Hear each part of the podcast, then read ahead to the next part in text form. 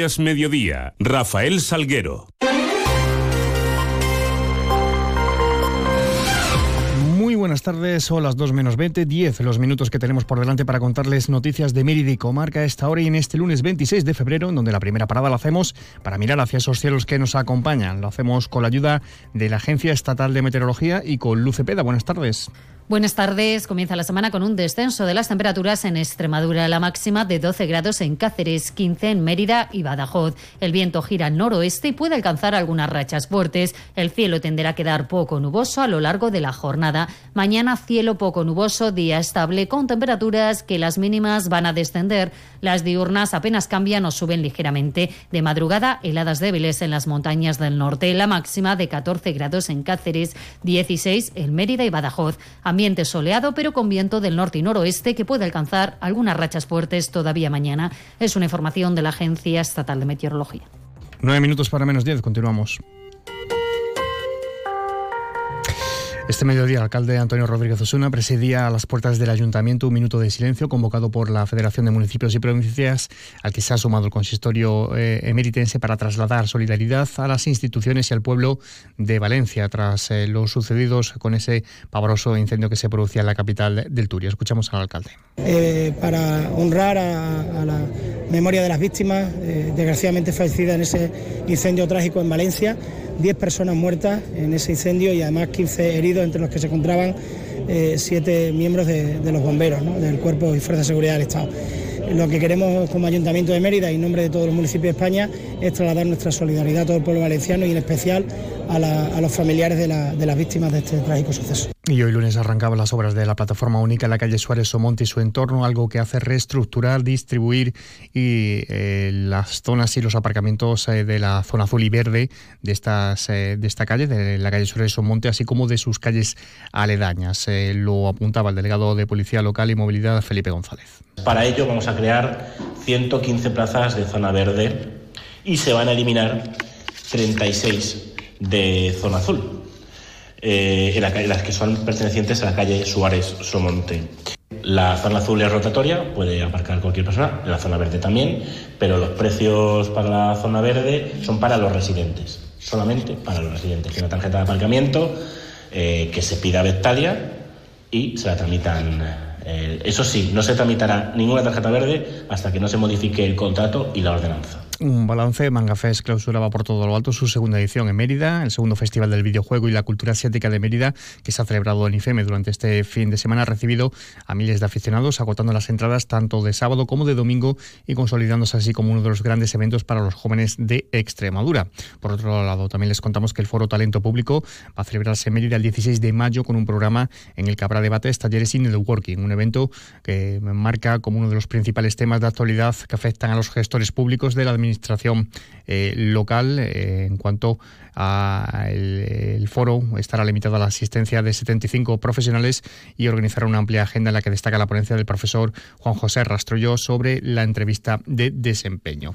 Les hablamos también del Consejo Eulaliense, que valora de forma muy positiva los actos celebrados ya en, con motivo de este 2024 año jubilero eulaliense y también avanzaba acerca de los que se van a desarrollar durante los próximos meses. Adecentamiento y limpieza de la fachada delantera y trasera de la Basílica y también un impulso importante a la vertiente investigadora en torno a la patrona con publicación incluso de algún libro, como lo nos contaba Luis Miguel González, presidente de la asociación y todas las, instituciones representadas en el, en el, Consejo hemos coincidido en la brillantez con la que se, se desarrollaron todo, todos los actos.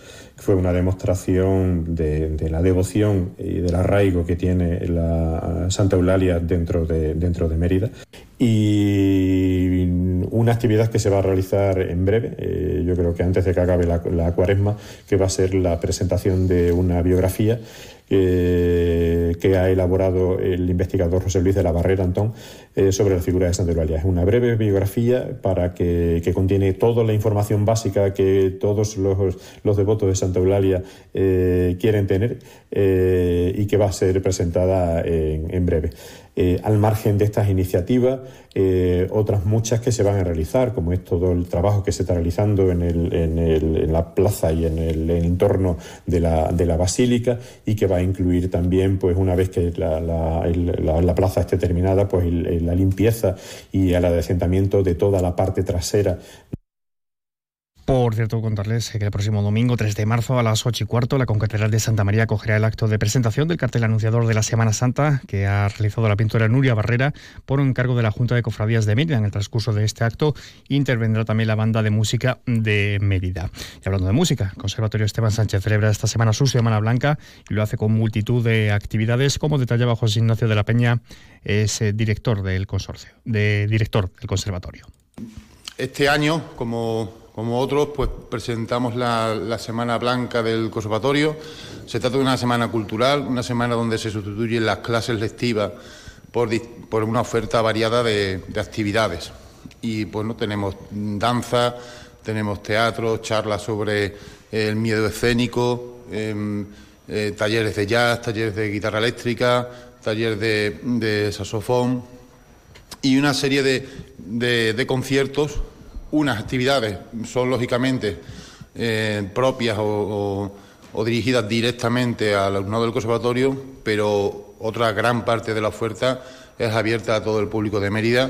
Cita que se va a clausurar con un concierto de la OSCAN el próximo viernes en beneficio además de AFAN. Y de otra cita les hablamos porque Mérida acoge durante este jueves y viernes el Congreso sobre Declaración de Mérida, Derechos Humanos, Diversidad Sexual y de Género en el Mundo, conmemorando la firma de la Declaración de Mérida, una declaración que fue consensuada y aprobada por el plenario del sexto Congreso de Cooperación Internacional y Derechos eh, Humanos LGTB, organizado por la Fundación Triángulo en colaboración con la Agencia Extremeña de Cooperación Internacional, que tuvo lugar en Mérida y Badajoz del 8 al 11 de marzo del año 2017. Además, por la noche se va a iluminar con los colores de la bandera arcoíris el templo de Diana y tendrá lugar también una recepción en el Centro Cultural Alcazaba de los asistentes al Congreso con el corazón de la diversidad por Pedro Chamizo.